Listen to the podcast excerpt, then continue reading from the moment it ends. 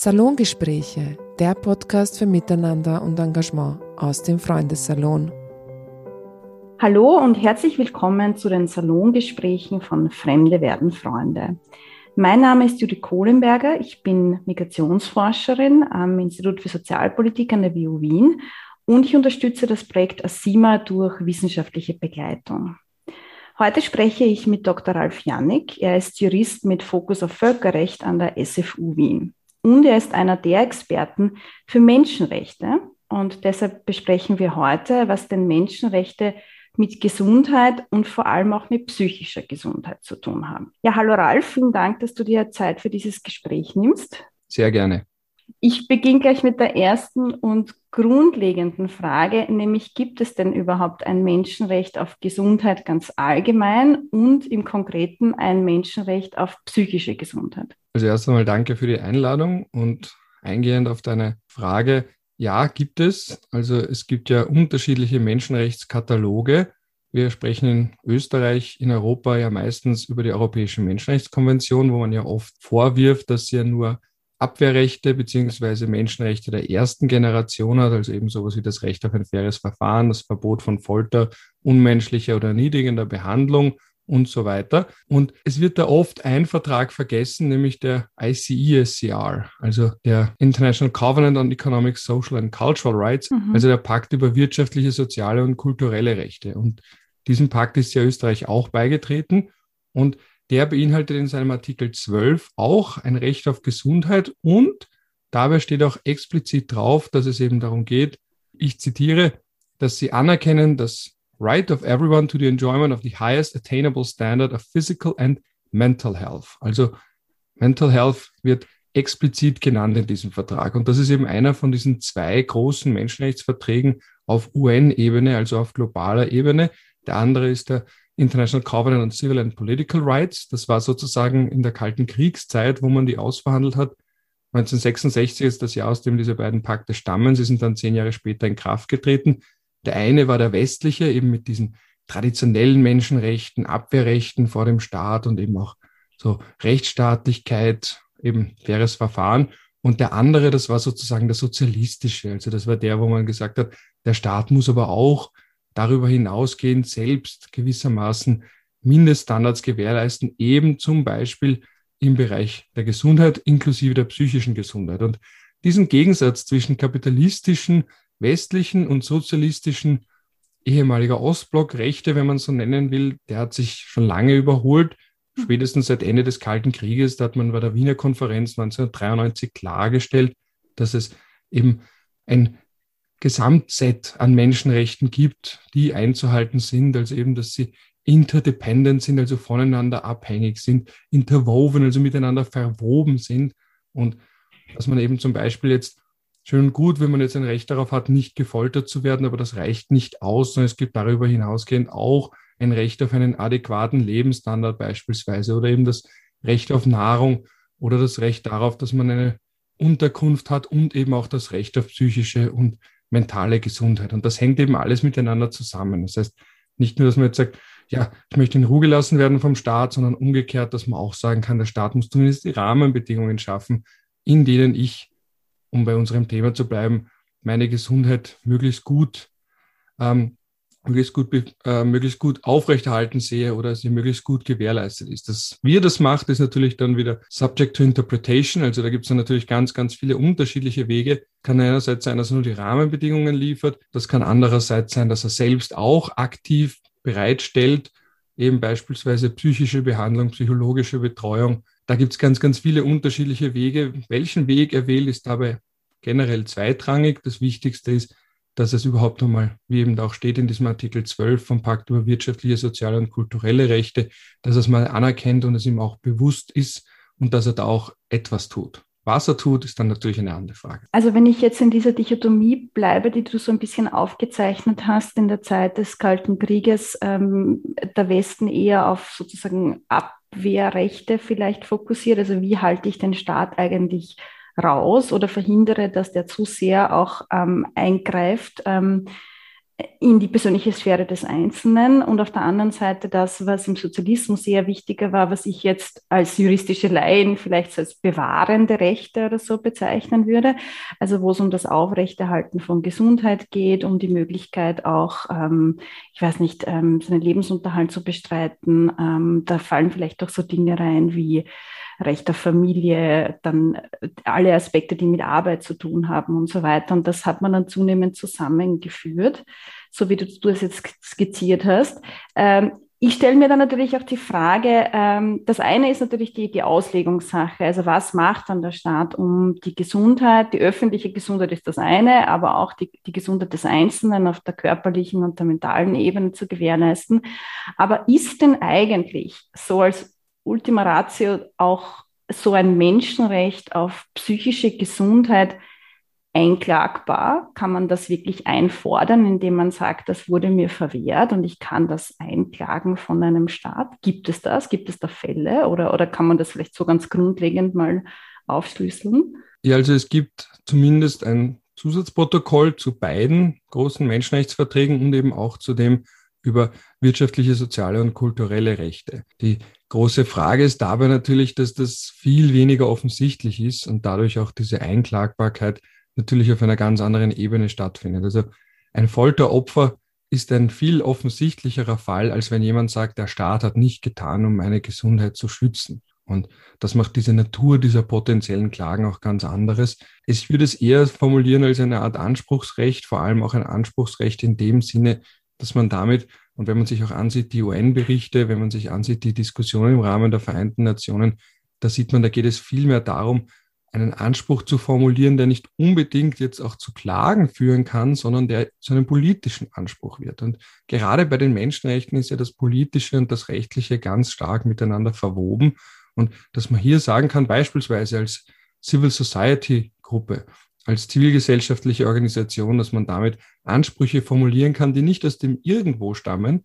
Das ist ja auch etwas, was man den Menschenrechten gerne vorwirft, dass da überbordende Ansprüche proklamiert werden, sondern dass man sagen kann, man bezieht sich hier auf einen ganz konkreten Vertragsartikel, auf eine Vertragsbestimmung, der der jeweilige Staat, dem der jeweilige Staat auch beigetreten ist, also dem Vertrag. Also das heißt, man gibt hier etwas in die Hand, etwas Schriftliches, etwas Verschriftliches und einen verbindlichen Vertrag. Wobei natürlich bei den Menschenrechtsverträgen eine gewisse Sonderstellung insofern besteht, weil diese Verträge eben nicht, zumindest nicht primär anderen Staaten geschuldet sind, sondern eben der eigenen Bevölkerung. Das heißt, ein, es wird jetzt nicht beispielsweise Österreich einen, ich will jetzt gar keinen Staat nennen, um da keine diplomatischen Zwischenfälle hervorzurufen, also wichtig mich nicht, aber nur am Rande. Aber wenn jetzt Österreich irgendeinen anderen Staat dort zur Verantwortung ziehen wollte, weil das Recht auf Gesundheit dort nicht genug gewahrt ist, ja, da kann man natürlich fragen, ob das theoretisch geht. Da kann man rechtstheoretische Debatten ohne Ende führen. Es wird in der Praxis aber nicht passieren, weil das eben primär noch immer eine Verpflichtung geschult ist, die man der eigenen Bevölkerung gegenüber eingegangen ist und erst sekundär anderen Staaten beziehungsweise der Staatengemeinschaft. Deswegen sind die Menschenrechte da irgendwie so eine Art Hybrid zwischen zwischenstaatlichen Verpflichtungen und innerstaatlichen Verpflichtungen, also gegenüber der eigenen Gesellschaft, gegenüber der eigenen Bevölkerung. Und weil du das vorhin noch erwähnt hast, das Recht auf Familie steht ja auch in der Europäischen Menschenrechtskonvention. Da muss man aber auch wieder bei all diesen Dingen unterscheiden, was bedeutet das dann? Und in dem Fall zum Beispiel heißt es ja einfach nur, dass man sein Familienleben haben darf. Das heißt aber jetzt nicht, dass der Staat allzu weitgehende Verpflichtungen hat, auch einen Mindeststandard da zu garantieren, sondern da geht es wieder darum, unter welchen Umständen kann man beispielsweise ein Kind herausnehmen aus der Familie, wenn es dort geschlagen wird, wenn es dort verwahrlost.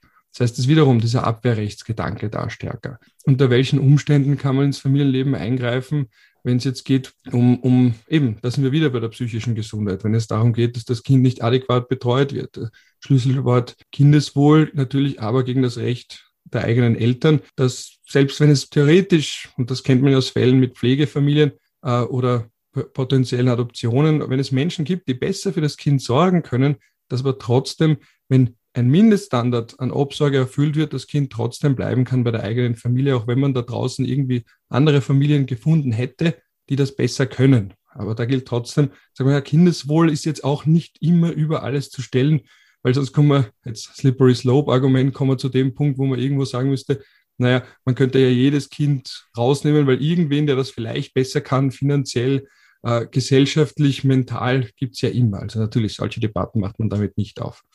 Ähm, und zum Recht auf Gesundheit möchte ich noch was sagen, was ich da vorhin ein bisschen unterschlagen habe, was mir eingefallen ist, als du das kurz so schön zusammengefasst hast. Traditionell hat man das getrennt. Da hat man gesagt, Recht auf körperliche Gesundheit, Recht auf und Recht auf geistige Gesundheit. Und diese Dichotomie gilt heute auch als überholt. Also es gibt keine Gesundheit ohne psychische Gesundheit.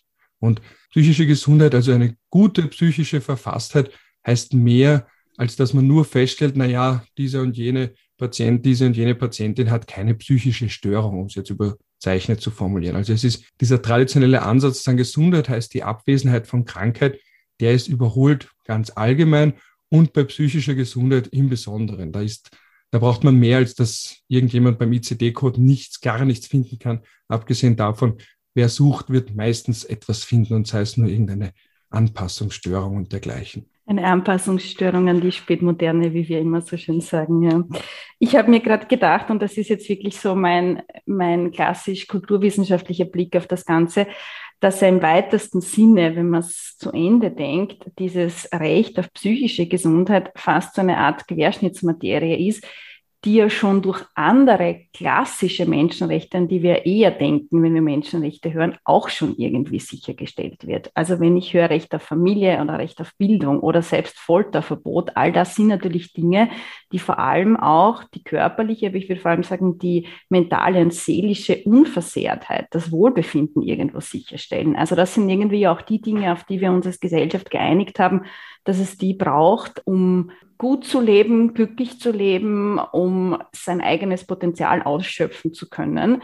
Und deshalb äh, habe ich mir gerade gedacht, im weitesten Sinne, wenn man das wirklich zu Ende denkt, könnte man fast sagen, das spielt natürlich in alle Menschenrechte hinein. Also im Grunde jegliches Menschenrecht, das es gibt, hat als Endpunkt schon auch irgendwie den Zweck, ähm, eben auch die psychische Gesundheit sicherzustellen. Ja? Da gibt es diese ganz Extremformen. Ich kenne das ja selber aus meiner eigenen Forschung im Bereich von ähm, Flucht und Vertreibung, ähm, wo natürlich alle Stationen der Flucht vom Kriegsland selbst über die Fluchtmigration, der Aufbruch und dann das Ankommen, da gibt es sehr viele sogenannte Stressoren, die natürlich dafür sorgen können, ähm, dass die seelische Gesundheit auch auf Dauer gestört wird, ähm, bis hin zur posttraumatischen Belastungsstörung.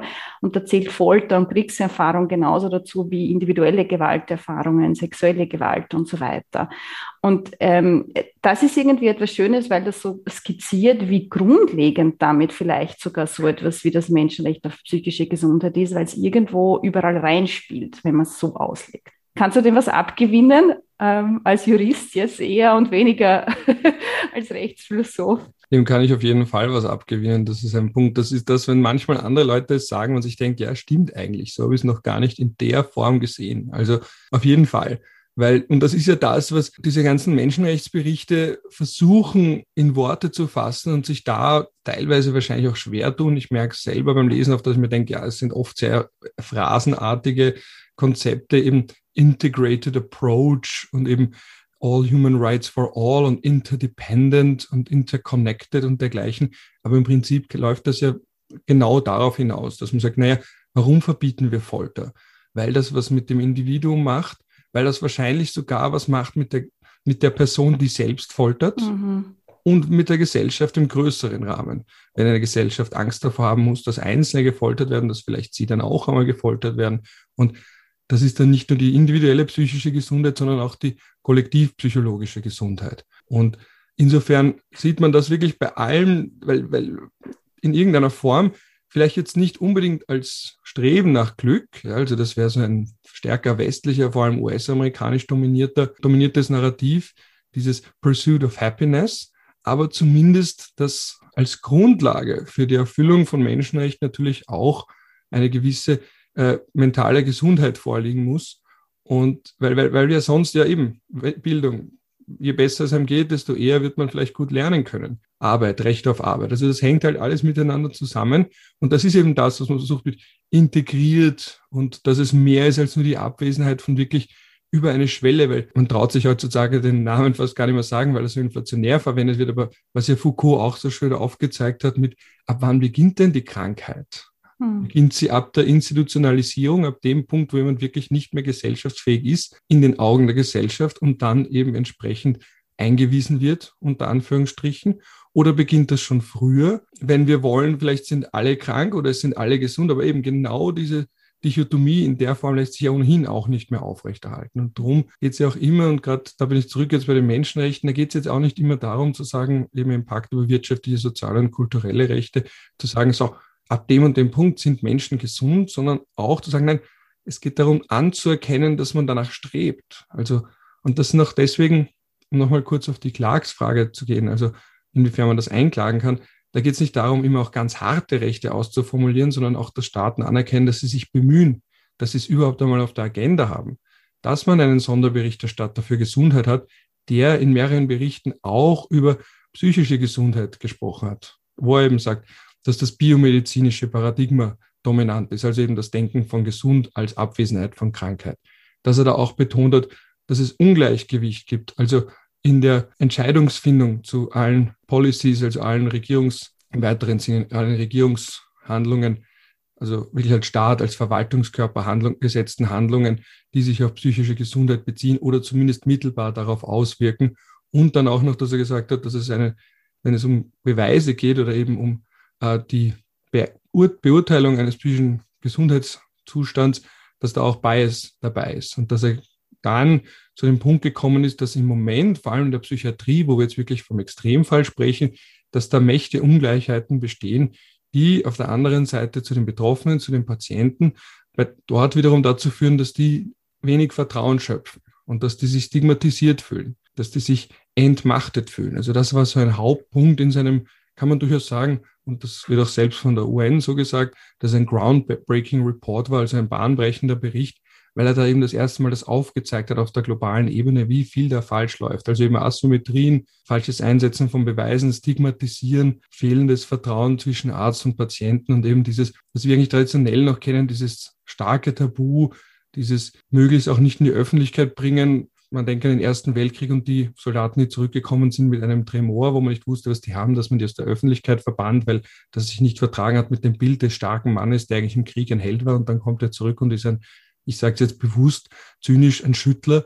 Also all diese Dinge, und das ist ja nicht weg. Das ist ja nicht so, dass nur weil wir das jetzt in Europa, nachdem die Kriege zum Glück lange hinter uns liegen, zumindest die Weltkriege, dass wir das in Europa jetzt in der Form nicht mehr so stark thematisieren. Aber es ist ja trotzdem, wie gesagt, bei, bei der UNO geht es ja um Menschenrechte auf einem globalen Level. Und dass man, wenn man wegkommt von dem europäischen Blick, dass das ja trotzdem ganz oft noch unterschiedliche Ansätze sind. Bei uns läuft schon viel falsch. Jetzt kann man sich denken, wie das in Ländern mit einem niedrigeren Standard im Gesundheitswesen aussieht und was da, dort alles falsch läuft und mit Stigmatisierung falsch läuft und dergleichen. Mhm. Und weil wir natürlich auch ähm, Aufnahmeländer für Kriegsvertriebene weiter sind. Ja? Also das spielt auch rein. Ich möchte und ich muss gerne ein bisschen auch die Brücke zu Corona schlagen. Und ich habe mir jetzt gedacht, ähm, einerseits, äh, wie du das Folterverbot angesprochen hast, dass das ja im Grunde auch etwas ist, was nämlich denjenigen schützt, unter Anführungszeichen, der foltert, äh, beziehungsweise dann auch ähm, die Täter im Ersten und im Zweiten Weltkrieg, wo man ja in der, ich glaube, es ist ein psychologisches Konzept, diese Idee des der Moral Injury, also die Tatsache, dass da Menschen zu Handlungen gezwungen werden, die auch ihnen selbst psychischen Schaden, nämlich nachhaltigen psychischen Schaden zufügen. Und äh, man hat jetzt diese Idee der Moral Injury, ich weiß nicht, wie kann man das auf Deutsch übersetzen, moralische Verletzung vielleicht. Es geht halt auch sehr in den psychischen Bereich. Das hat man jetzt in der Corona-Krise vermehrt auch ähm, auf Pflegekräfte und Ärztinnen und Ärzte umgelegt, die nämlich dann vor eine Situation gestellt werden, aus der sie eigentlich gar nicht mehr gescheit herauskommen können, weil sie so schwierige Entscheidungen treffen müssen. Stichwort Triage zum Beispiel.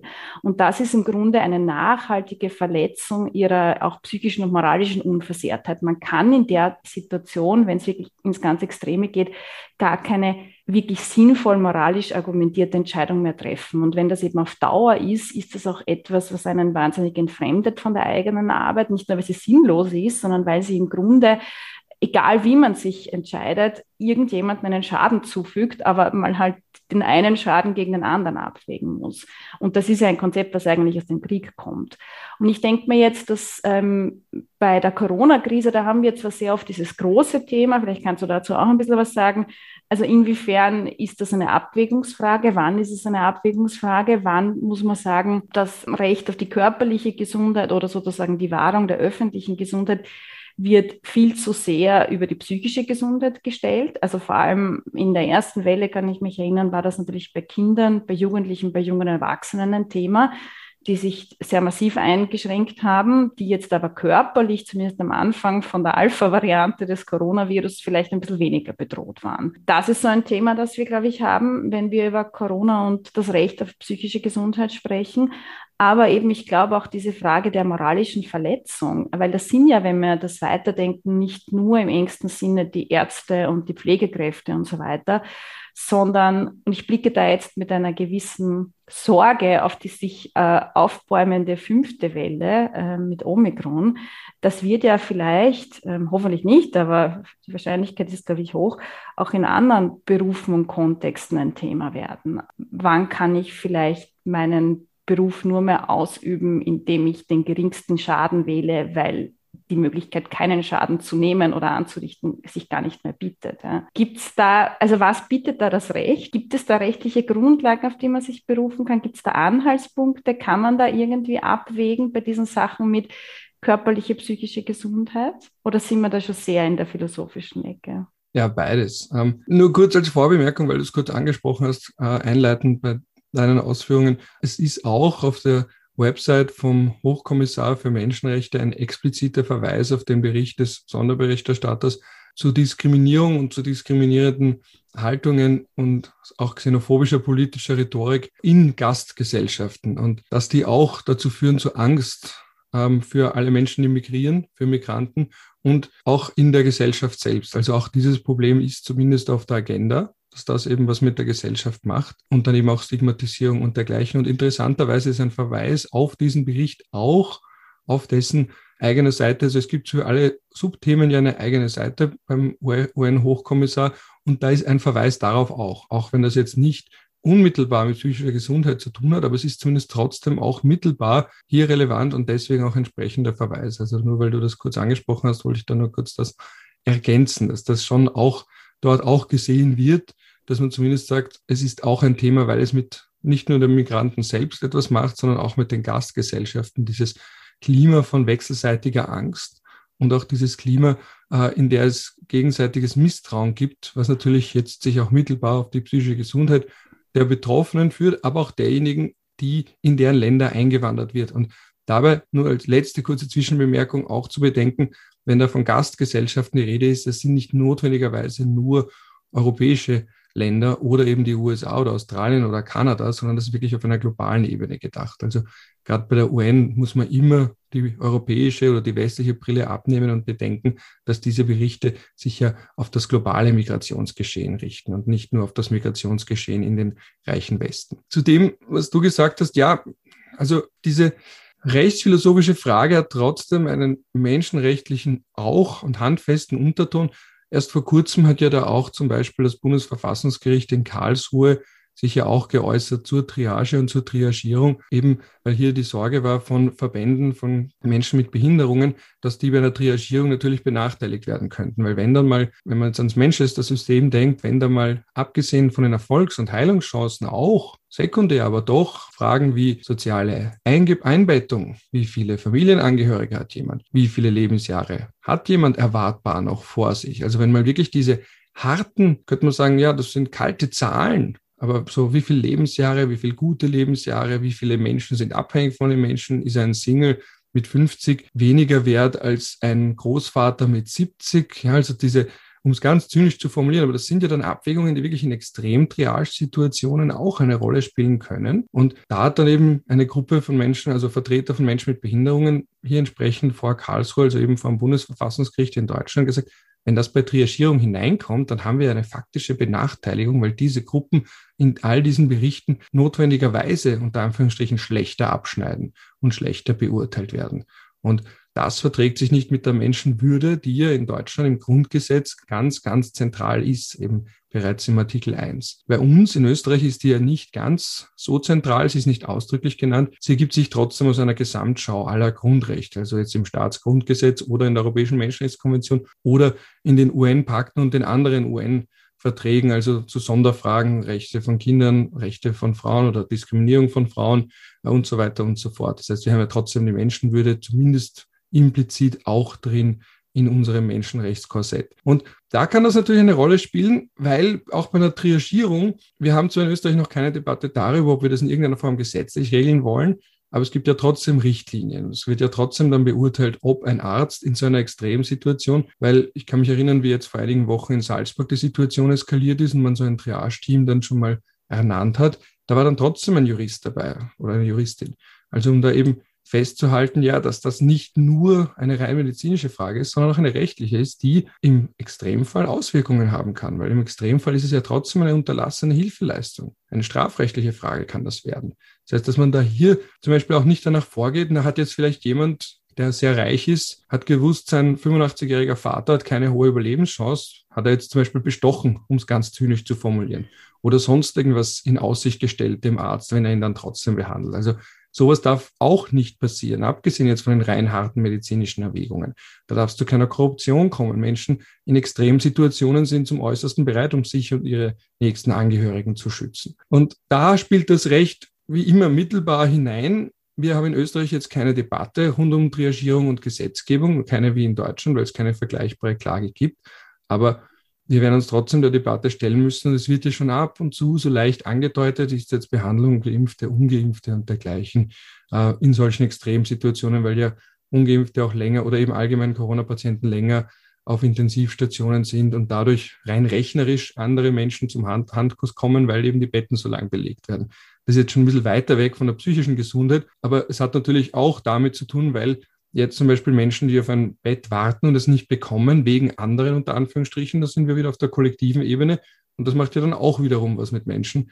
Wenn man jetzt denkt, aha, wegen denen, wegen der fiktiven, aber doch bestehenden Gruppe der Ungeimpften, werden lebensnotwendige Operationen, wenn sie wirklich nicht ganz akut sind, da sind wir wieder beim Manchester-Prinzip der Triagierung, es geht da immer um Akutheit, werden die verschoben. Und man muss dann so lange zuwarten, bis es wirklich so akut ist, dass es wirklich unmittelbar lebensbedrohend ist. Und das macht ja auch was mit den Menschen, die jetzt gerade auf eine Operation warten. Und das macht ja auch was mit deren psychischer Gesundheit und Verfasstheit. Wenn man weiß, wegen anderen muss ich jetzt warten, obwohl ich diese Operation auch dringend brauche nur weil ich nicht ganz knapp vorm Sterben bin, bekomme ich jetzt unmittelbar keinen Platz. Also ja, mittelbar spielt das Recht immer rein. Deswegen kann man als Jurist auch immer zu allem ganz viel sagen, wie man sich vielleicht denkt. Gleichzeitig aber ist es auch so, dass es jetzt unmittelbar, solange wir zum Beispiel keine Gesetzgebungsdebatte da haben, äh, noch nicht hineinspielt. Aber es sind moralische Fragen. Wir haben ja auch mal gesprochen über, was sind die Auswirkungen aufs Lehrpersonal. Wenn jetzt wirklich einzelne Lehrer sagen, ich habe vielleicht selbst bin eine Risikogruppe, ich traue mich nicht mehr in die Schule, ihren Job vielleicht aufgeben oder zumindest sagen, sie lassen,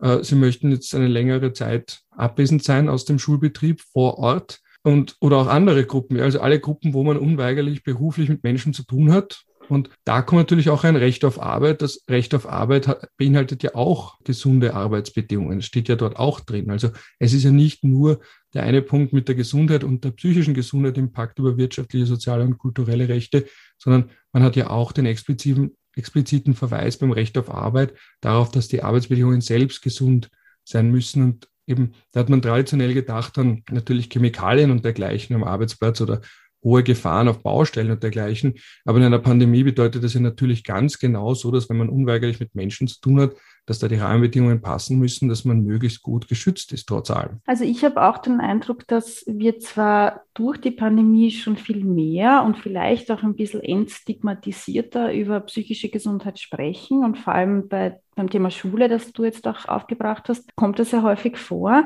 Aber gleichzeitig ist es so ein bisschen so fast monokausal. Also man hat sich jetzt auf diese Gleichung geeinigt. Ähm, Jugendliche, Kinder, junge Erwachsene sind ja deshalb so stark belastet, das zeigen ja auch alle verfügbaren Daten, ähm, weil es eben so starke Schulschließungen gab, weil die sozialen Kontakte so eingeschränkt sind. Ergo ähm, schließen wir die Schulen ganz sicher nicht mehr und das sollte dann im Umkehrschluss bedeuten, dass es den Kindern und Jugendlichen psychisch auf alle Fälle mal besser geht.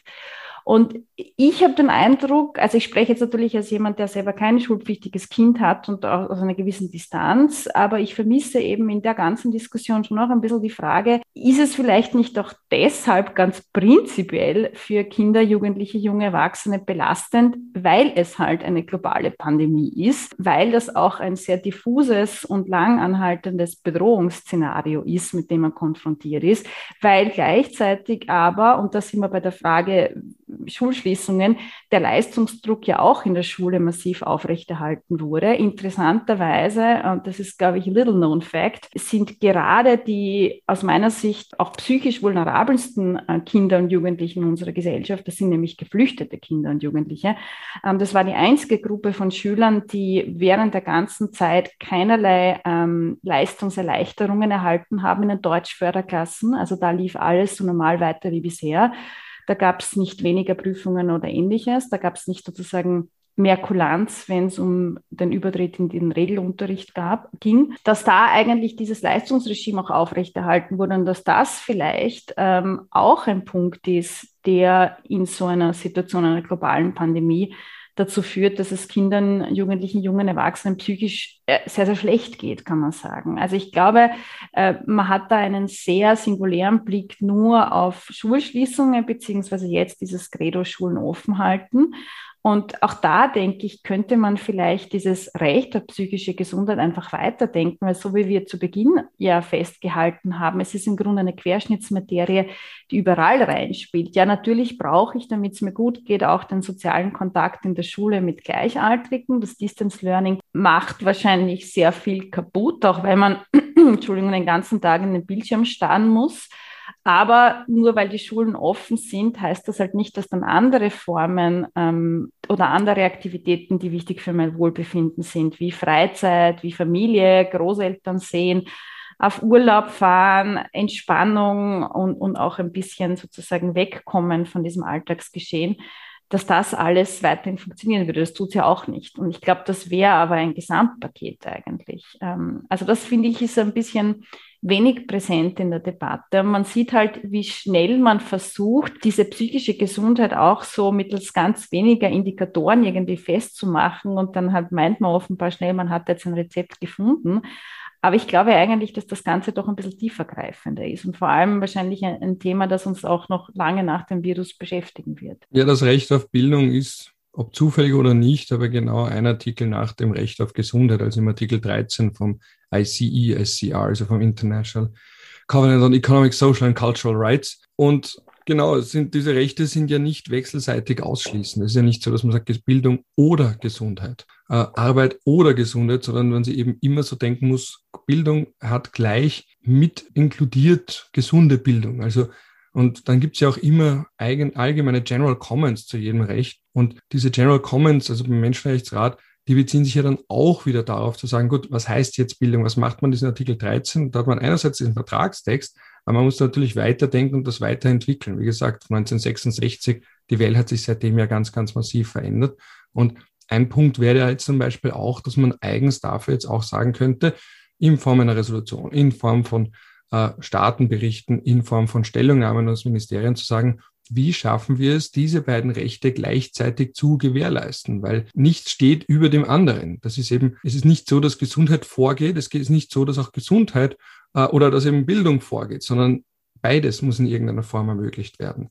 Äh, und wie du sagst, gerade bei einer Pandemie gibt es notwendigerweise unweigerlich keine Kontrollgruppe. Wir können nicht sagen, naja, wie war das in dem und dem Land, weil da war keine Pandemie. Sie ist ja genau überall und macht überall was mit Menschen, auch wenn natürlich in anderen Staaten es besser gemanagt wird, in anderen schlechter, weil in anderen Staaten vielleicht andere Themen auch so weit auf der, oben auf der Agenda sind, dass die Pandemie nicht alles überschattet, wie sie das Gefühl bei uns tut.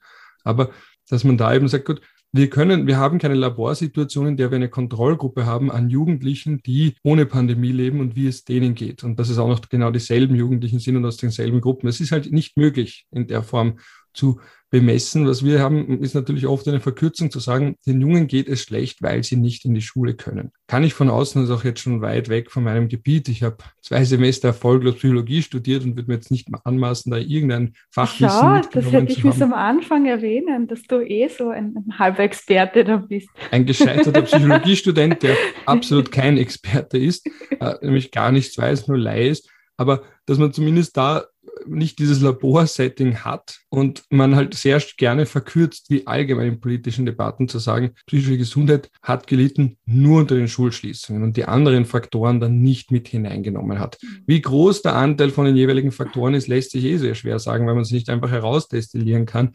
Ich merke nur, dass sich gerade an diesem Thema Schulschließungen, weil ja so viel auch mit dran hängt, mhm. weil ja auch dran hängt, Betreuungspflichten. Wer übernimmt die Betreuung dann, wenn die Kinder zu Hause sind? Hat man überhaupt die Möglichkeit dazu? Oder muss man sie dann alleine lassen? Sind die in einem Alter, wo man die Kinder noch nicht sehr gerne alleine zu Hause lässt?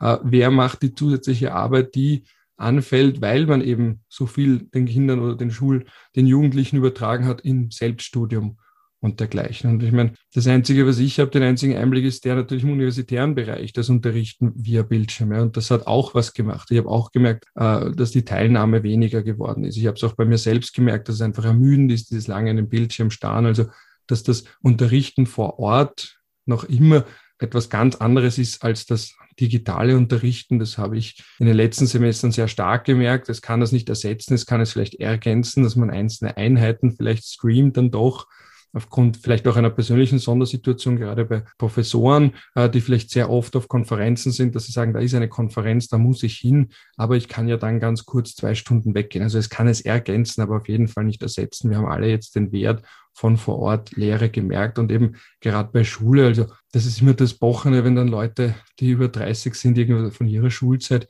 erzählen, aber ich mache es jetzt trotzdem, wenn ich mich erinnere, ich bin gerne in die Schule gegangen nicht, weil ich da jetzt so viel gelernt hätte oder weil das, was ich gelernt habe, mich immer fasziniert hat, sondern es waren nur einzelne Fächer, aber einfach, weil andere Menschen da waren und ich halt ein, ein, ein Sohn Politiker nicht nur bin, sondern auch einfach allgemein ein Gesellschaftstier bin und mich gefreut habe, dass da so viele andere Menschen waren. Das war der Grund, warum ich zum Beispiel nie, so gut wie nie Schule geschwänzt habe. Einfach weil ich eigentlich ganz gerne dort war mit allen vielen anderen Menschen. Ja. Und wenn das wegfällt, also ich habe schon Sympathie für das Argument, was für erhebliche Auswirkungen das hat. Ich will mir nicht vorstellen, was es für, auf mich für welche gehabt hätte.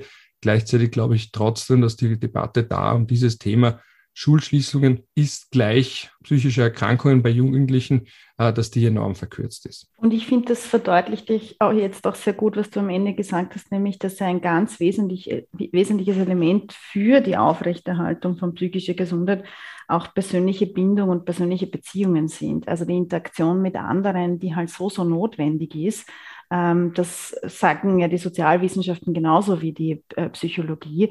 Es ist eben wesentlich, weil wir ähm, keine Einzelgänger sind und weil wir es gewohnt sind, auch entwicklungsgeschichtlich in der Gruppe zu funktionieren und zu interagieren. Das kann die kleinste gemeinsame Einheit sein, die Kernfamilie, aber auch darüber hinaus natürlich. Und da ist, und das glaube ich, haben wir auch alle gelernt, der digitale Raum leider nur ein sehr, sehr schlechter Ersatz. Und das wird halt besonders schlagend dann, wenn ich in einer Phase bin, Stichwort Pubertät, wo ich halt versuche, mich von der Kernfamilie vielleicht ein bisschen zu entkoppeln. Ja. Ja, ähm, ich würde gerne am Ende des Gesprächs so ein bisschen, also was ich jetzt mitnehme für mich, ja, und ich glaube, das ist so wesentlich, weil ich finde das immer so schön, wenn man es auf eine andere Ebene heben kann. Psychische Gesundheit ist natürlich etwas, was ganz stark auch individualisiert oft wird. Also da sind wir oft bei Themen, mittlerweile ja auch sogar ökonomisiert wird, muss man leider sagen, Themen wie Self-Care, äh, und solche Aspekte, ja, oder diese ganze Wohlfühl-Wellness-Kultur. Ähm, also was mache ich selber, um mich gut zu fühlen und so weiter. Aber was ich schon eindringlich finde ähm, und was ich jetzt auch gerne unseren Zuhörerinnen und Zuhörern mitgeben möchte, es gibt so etwas wie ein Recht auf psychische Gesundheit. Also nicht nur ich darf es mir gut gehen lassen, ich darf darauf schauen, wie es mir geht, sondern ich habe eigentlich sogar ein Menschenrecht darauf. Ich finde, das hebt zumindest für mich noch einmal auf eine ganz, ganz andere Ebene, ähm, weil das ja auch etwas ist, ähm, was ich dann vom Einzelnen loslöse und was auch eine gesellschaftliche, vielleicht sogar ein gesellschaftlicher Auftrag ist, ja, ähm, darauf zu schauen. Ähm, und ich bin gespannt, wie sich das gerade dann auch in den Nachwehen der Pandemie, in die wir hoffentlich bald mal kommen, wie sich das dann weiterentwickeln wird, der ganze Diskurs darum. hast du eine Prognose dazu? Möchtest du noch ein Schlusswort sprechen? Oder ist das für dich richtig zusammengefasst von mir als juristischer Laien? Juristische Nein, das ist, das ist, sehr gut zusammengefasst. Ich kann damit äh, mehr als nur gut leben äh, und möchte nur kurz anfügen, dass, weil du eben gesagt hast, diese gesellschaftliche Einbettung und deren Rolle für psychische Gesundheit, auch da gibt es wiederum einen Bericht vom Sonderberichterstatter zu Gesundheit, der eben auf diese Schlüsselrolle von sozialen, psychosozialen, politischen, wirtschaftlichen und eben auch den allgemeineren Rahmenbedingungen, die es eben einer Menschen, einem Menschen, einer Person ermöglichen, in, in Würde zu leben, in Erfüllung der Rechte zu leben und auch ihr, ihre Potenziale zu erfüllen. Also das ist halt immer diese geschwollene Menschenrechtssprache. Aber das ist genau darum geht es, zu sagen, das ist nicht etwas, was du als Einzelner mhm. selbst schaffst, sondern auch auf UN-Ebene wird das anerkannt, dass es da immer um den breiteren Rahmen geht, in dem man tätig sein kann. Also da war ja diese ganz umstrittene Aussage von Barack Obama in einem anderen Kontext. Aber er hat eben gesagt, you didn't build that. Und dann haben alle gesagt, Moment, das war ein Unternehmer, der hat das selbst geschaffen und er hat damit gemeint, ja, und den braucht es auch, aber gleichzeitig braucht es auch die gesellschaftlichen Rahmenbedingungen, in denen unternehmerisches Werken möglich ist. Und das ist eben das, was umgemünzt auf die psychische Gesundheit, auf die allgemeine Gesundheit auf UN-Ebene auch so betont wird, dass du nicht als Einzelner in einer Welt, die dich erdrückt, im negativen Sinne, in einem Umfeld, das dich erdrückt, du nicht als Einzelner vollkommen individualisiert und losgelöst sagen kannst, so, ich mache jetzt aber dieses und jenes, damit es mir gut geht. Oder ich ziehe jetzt in den Wald und dann wird es mir gut gehen. Oder ich gründe eine Exklave oder mhm. was auch immer, sondern dass es eben auch diese Rahmenbedingungen braucht oder gerade diese Rahmenbedingungen mhm. braucht. Und im letzten Bericht, und da höre ich dann auf, von, aus dem Jahr 2020 hat er dann gesagt, gut, es braucht auch eine Global, Global Agenda for Mental Health auf Grundlage der Menschenrechte. Das heißt, die eine Ebene ist die individuelle und das Ende von Stigmatisierung, das Ende von Hierarchie, das Ende von notwendigen Vertrauensverhältnissen, die vielleicht missbraucht werden von Menschen, die eben als Psychiater tätig sind, die eine gewisse Autorität haben. Das eine ist die individuelle Ebene, die natürlich auch eine ganz entscheidende Rolle spielt.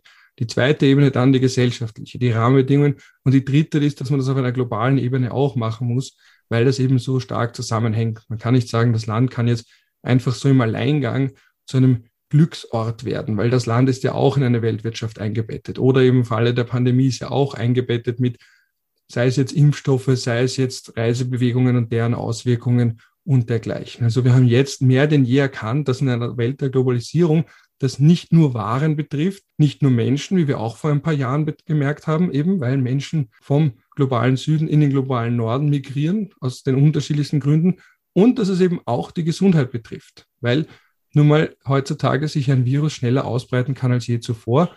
Und das hat dann einmal mehr mittelbar dann auch gezeigt, und das kann es jetzt in unser Gespräch nach, äh, zum Schluss, kann es zeigen, sollte es zeigen, dass man auch sieht, dass auch psychische Gesundheit ein globales Thema ist. Und wenn es in ein paar Ländern Menschen gut geht und in anderen nicht, dass das trotzdem miteinander verbunden ist und könnte man jetzt sagen, diesen Butterfly-Effekt hat. Dazu, das ist natürlich schwer festzustellen, aber zumindest kein Land ist eine Insel und das betrifft allgemeine Themen und natürlich die psychische Gesundheit im Besonderen. Hm. Also es braucht auch vielleicht abschließend eine Gesellschaft und eine Welt, die uns auch gesund sein lässt. Ich glaube, das ist ganz wesentlich. Ja. So als Ergänzung zum Individuellen. Ja. ja, vielen, vielen Dank für deine Einblicke und das Gespräch. Ich habe sehr viel mitgenommen, da, worüber ich noch lange, glaube ich, nachdenken werde. Ich hoffe, ich den Zuhörerinnen und Zuhörern geht es genauso. Ähm, danke für deine Zeit und äh, wir hören uns sicher mal äh, sicher wieder an anderer Stelle und allen, die zugehört haben, wünsche ich ähm, einen schönen Tag und ich freue mich, wenn wir uns vielleicht zu einem anderen Thema beim ähm, Komplex psychische Gesundheit wieder hören ähm, und wieder austauschen können. Bis bald. Tschüss.